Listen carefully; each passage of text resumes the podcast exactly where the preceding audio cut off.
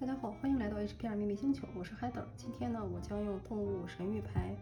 都市塔罗和韦特塔罗为大家做一次集体占卜，看一下你当下的金钱卡点和如何克服。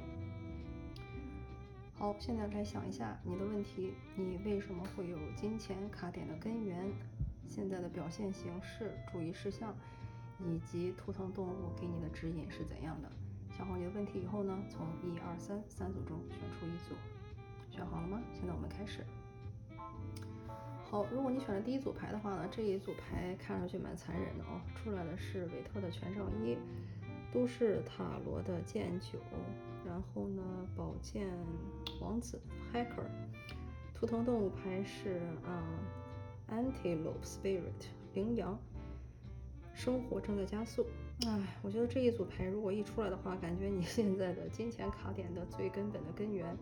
就是缺乏动力，或者说缺乏勇气去开始什么东西。嗯，怎么说呢？就是那种没有冲劲儿、行动力不足、不敢想、缺乏勇气的那么一种感觉。因为就是明显的就是缺乏火元素。嗯，就是怎么说呢？很不相信自己，很没有自信。这个问题的根源呢，其实并不在你，是来源于你童年的一些伤害，很有可能是婴幼儿时期，就是在那个时候呢，你的父母可能给你灌输了很多不正确的一些思想理念，导致呢你小时候受了很多的伤。这种伤呢，不一定说一定是皮肉这种外伤啊，有可能是那种心理的伤，嗯，感觉是从头到脚的那么一种编程吧，就是说他给你一些错误的对金钱观的一些设定，比如说告诉你说啊，有钱是罪恶的呀。或者说有了钱人就会变坏啊，或者说，啊这种清贫的日子才是最好的呀，嗯，就是这种很糟糕的这种编程，或者告诉你说做生意的人都很不地道啊，或者说，呃，就是只有铁饭碗才是好的呀，就是不管你的父母给你的编程是什么，因为这是集体占卜，所以大家的父母可能就是背景啊、做的事情啊、所在的地域都不一样。但是我感觉这个牌一出来，就是很明显，就是从你小开始的一些给你的编程，首当其冲，这么小的年龄不太可能是其他人，一般来说就是来自你的父母、你的家庭，呃，原生家庭，比如说来自你的父母啊，嗯，叔叔阿姨啊，或者是你的爷爷奶奶那种，给你一些很多这种错误的理念，你所要做的事情就是反编程，就是 hacker，做一个黑客。不再被这些东西所左右，而是你要活出自己的天命。这张呢，跟你的这个图腾动物牌羚羊也是一样的。大家一想起羚羊就知道，羚羊是非常自由自在的，速度也是非常快的，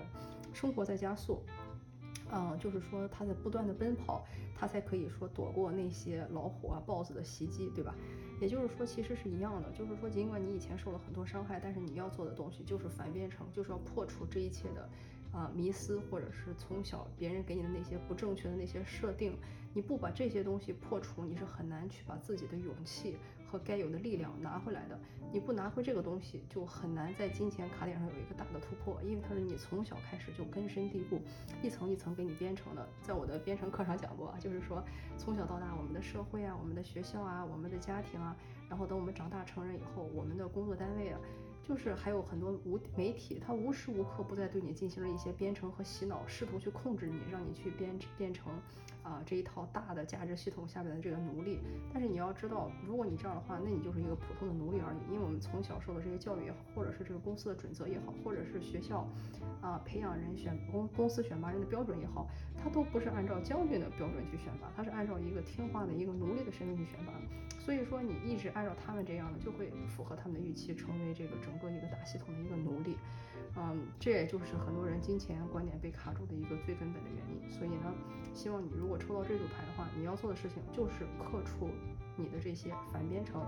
不再被这些东西所洗脑，然后呢，自由自在的活出你的天命。因为现在大家都知道，已经是水瓶座时代了，一切都在加速，很多人都在觉醒，所以不要再被过去的这些东西所禁锢，自由自在的奔向你的新生活。呃，破除这一切的啊枷锁，我觉得这是对你这一组啊一个很明显的提示。下面是第二组，第二组出现的牌呢是权杖二，呃，宝剑一的逆位，然后再加上隐士牌和图腾动物牌是 Stack Spirit，Take the lead，啊，拿回你的领袖身份或者地位。嗯，我觉得就是一看这组牌，第一给我的感觉就是说，你的这个金钱卡点的根源呢，就是在于你可能想的太多，做的太少，就是每天呢有很多的雄图伟略，然后呢心怀世界。呃，就是拿一句比较损的话来说，就是心在巴黎时装周，人在城乡结合部。就是你可能想得很远，但是呢，你自己做的这个事情离你的这个远大的伟大的愿景是远远不够的，就是不够脚踏实地，把眼光放得太远了。但是呢，却没有看自己可以就是脚踏实地的、实实在在的去做什么东西，这是一个根源所在。就是可能会比较夸夸其谈啊，但是就没有什么东西落在实地上的那种。所以呢，你其实现在要做的事情就是拿出行动来，就看这个宝剑一的这个力量，就是说，它这个剑已经出鞘，你必须要有一个想法，有一个行动，开始去做这个事情，啊，而不是说呢，像这个隐士一样，就是自己一个人闷在那里，就是满脑子好像都是雄图大略，但是其实别人看他已经穷困潦倒，而且已经在街头上。感觉已经快抑郁了的一个状态，就是说你的这个嗯，在心中所画的这个蓝图跟你的这个现实搭不上钩，我觉得这是一个很关键的问题。嗯，所以就是说对于这一组的人来说呢，我感觉你们要做的事情就是切切实实的拿出这个行动力来，嗯，不要说想得太远，因为就是千里之行始于足下嘛。不要说看不上一些眼前的一些小东西，你要知道眼前有一些项目或者是一些机会，可能不是那么完美的，但是呢，天底下没有白做的工作，也没有说白白受的苦，或者说是经验。呃，一个再无聊的一个工作呢，也总是可以带给你一些什么东西，但是可能现在的，你当下的你没有领悟到。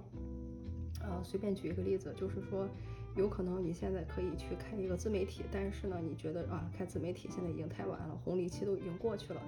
但是就是你为什么不写一下，才就是有这个体验才能知道呢？而是说光自己在这儿雄图伟略，觉得自己一上来就是要做那种千万级流量网红啊，或者说那种亿万级的那种大咖呀，这种其实非常不切实际的。你需要做的就是拿起这把剑来，就是。认认真真的、踏踏实实的把你该做的事情做下去，而不要说高瞻远瞩，就是心里想着这个巴黎时装周，但是人已经就是说快卧铺街头，整个人都已经抑郁了。你要做的东西就是拿出勇气来，呃，做一个就是像这个驯鹿一样，就是拿出这种首领的这种气质来，开始踏踏实实的把一件事做出来，并且落地，呃，而且呢，就是不要担心。呃，去做一个领先的事情，或者说是一个领头的事情，就是我一看这张牌就感觉这个人有点社恐，就是他是不愿意跟社会去交流，不愿意跟人去合作的。但是呢，你也知道，在这个社会，没有一个人是单独存在于这个世界上的，我们必须跟每一个人去合作。比如说，哪怕是你写一个公众号出来，你也需要去吸引你的粉丝，你也需要去啊吸引那些广告商愿意去给你投广告。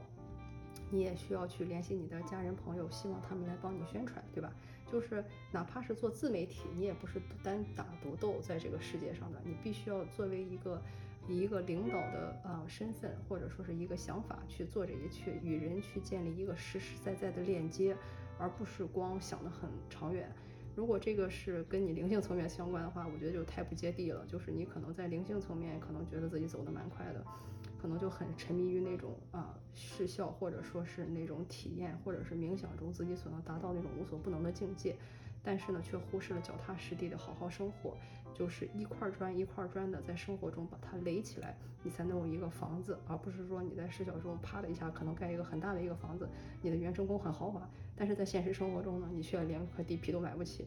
这样的话很显然一种不平衡的状态。但是更关键的就是说 take the lead，就是说你要勇于。站出来去领导大家去完成一件事情，而不要畏畏缩缩，觉得自己好像能力不行啊，是不是太年轻啊，是不是经验不够啊？嗯，这就是我说的，没有一份工作是完美的，但是从每份工作中你都可以拿到一些有意义的体验，或者说是一些经验，去为你将来更大的这个愿景所努力。但是你必须要动起来，嗯，因为你现在很明显就是问题就是想的太多，做的太少，这是这一组朋友的提示。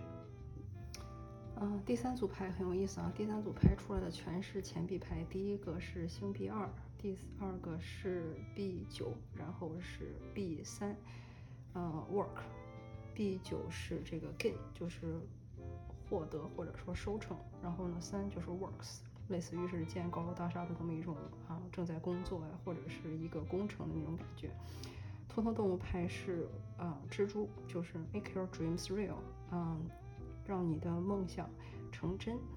我觉得这一组牌 很好玩啊，就是因为是集体占卜，有两种可能性吧。第一种可能性就是呢，你入不敷出，或者说赚的太少，花的太多。